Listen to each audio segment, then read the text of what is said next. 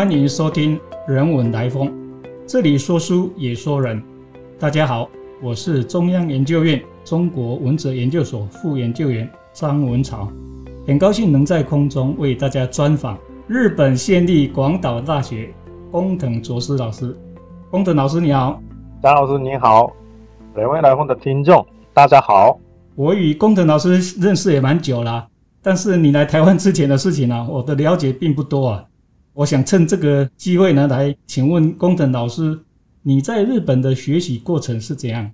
好，那个我在一九九七年高中毕业后入学于那个广岛大学，二零零一年毕业后直接升学，然后在二零零六年拿到文学博士。我在大学的时候开始研究西汉知识分子甲乙的政治思想。那这个题目呢，是在硕士班还有博士班时也没有变化。哦，那你可以称得上是甲乙专家了。我很好奇啊，是什么因缘呢，让你决定来台湾的呢？是几年前的事情呢？我之所以能够来到台湾，是因为2007年透过国立台湾大学杂学系佐藤江之老师的介绍，幸好当时任教于台大中文系。任技术老师给有谈个博士后的机会之故，而错过郑技术老师那边一年的博后之后，达到了贵所蒋秋华老师，还有台大中文系李荣宪老师以及清华中文系祝平志老师的支持，前后做了近五年的博士后。哇，你所提到的这几位老师啊，都是台湾大佬级的学者啊，你能够受他们的青睐，足以说明你的优秀。我知道你在台湾除了研究之外，也从事教学工作。这些经验对你而言有什么特别值得分享的呢？好，有关台湾的工作经验，我从2009年谈了台湾师范大学利用学分学程的兼任助理教授，然后在2012年转到智利技术学院，就是那个现在的智利科技大学应用利用系专任老师。一直做到二零二零年八月，呃，回日本之前，对我来说，我在台湾研究，呃，教学的时间是非常重要。首先是语言方面，我本来不会讲国语，可是经过这个十三年，呃，就会讲些国语了。那接着呢，是研究方面也有很大的进展。我在日本的时候，完全没有研究过经学跟那个日本汉学。不过博士后给我充分的时间去准备研究经学跟日本汉学，我还是要感谢台湾丰富的学术环境。我非常怀念是中研院图书馆，还有台大图书馆以及国图，还有呢，呃，国际性会议也有的启发也很多，能够认识到在日本绝对不会认识到的不少名词和学友。哦，认识工藤老师的台湾学者。都一致的认为，工藤老师的国语啊，学得快，讲得好。说到学习语言呢，台湾的学生呢，非常的喜欢学习日语啊。你在台湾从事日语教学十几年，现在呢，又在日本教日本学生如何透过中国语深入考察中国文化。请问，日本与台湾两地的学生在语言的学习上有什么异同之处呢？哦，首先。我觉得两地学生学汉语、日语的动机稍微不一样。台湾同学学日语的动机好像是以卡通、漫画、小说、偶像为主，所以他们大部分原来就有多少跟那个日本相关的基本知识。日本的同学的话呢是还是不一样。那第一个是现在日本人对汉语的兴趣很难产生，可能是受现代国际那个情绪的影响吧。第二个呢，是我学校的日本中学没有很多中国的历史、地理、文化概念，所以呢，是上课的时候呢，是有时候感到困难。例如，他们都不知道《三国志》、哎《水浒传》等等的相当有名的文学作品，甚至也不知道孔子、孟子等文化符号。唯一喜欢学日语的台湾同学跟喜欢学汉语的日本同学有共同的地方。就是他们都不喜欢英语这一点。接着呢，除了动机方面之外，学生学语言的环境还有不同的地方，我在台湾的时候呢，常在书店里面看过很多日文书翻成中文的。但在日本呢，是虽然最近慢慢增加翻译成果，但还是很少机会能接触到中国书或台湾书。在这个方面呢，是我觉得还是有很大的落差。台湾部分同学知道东野圭吾，还有一般信太郎，还有作家苗等等的现在作家吧。也会注意到日本新闻、时尚文化，但是日本同学几乎都没有注意到是在台湾或中国发生什么，还有流行什么样的东西。那这一点我觉得非常的遗憾。哎呀，这也是没办法的事情。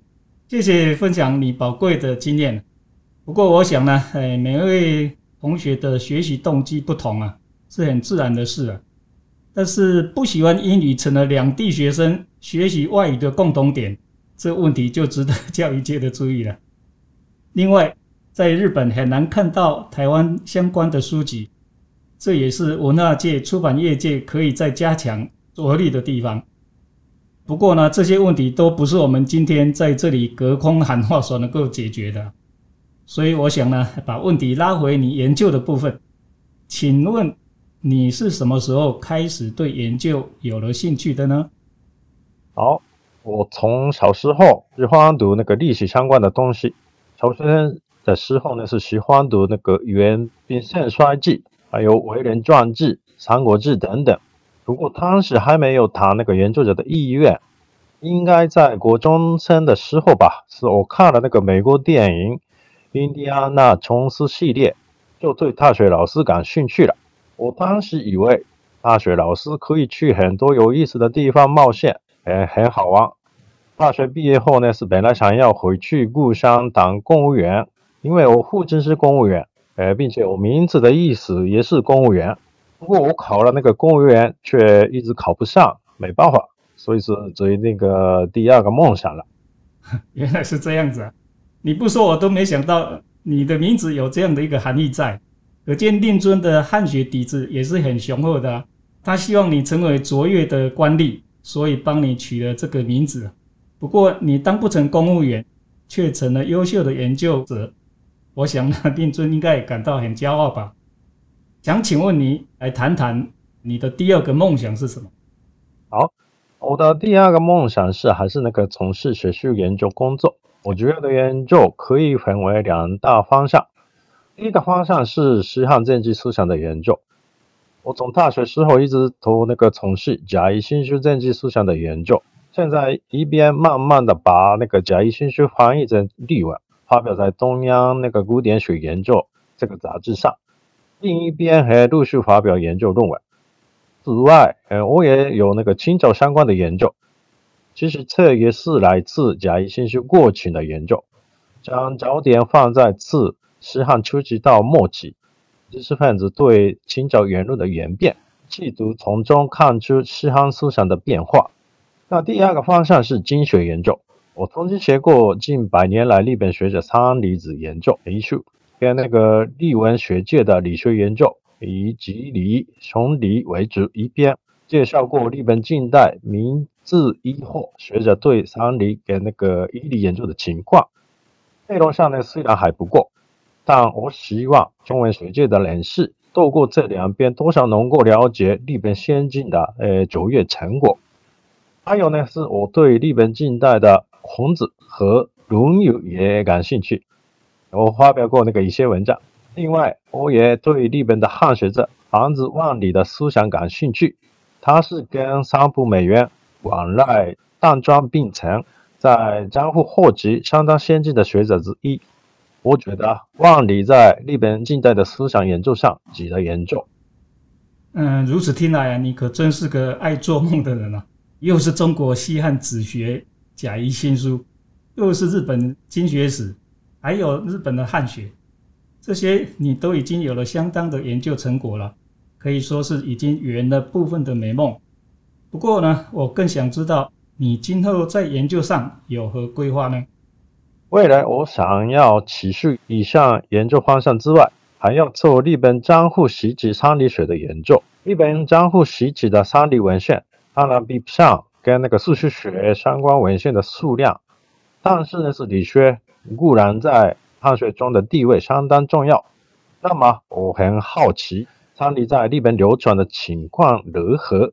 日本学者怎么看待三里？所以我想要做日本江户袭击三里的研究。从你的专书《近百年来日本学者三里之研究》的这个附录，里面有六百八十种资料之多。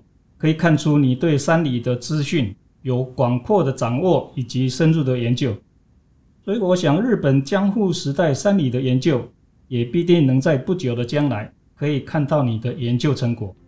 今天非常高兴能专访日本县立广岛大学工藤卓司教授，谢谢你，也希望你能够常常的回台湾与大家聚一聚。更谢谢大家的收听，如果喜欢我们的分享。邀请你按下订阅支持。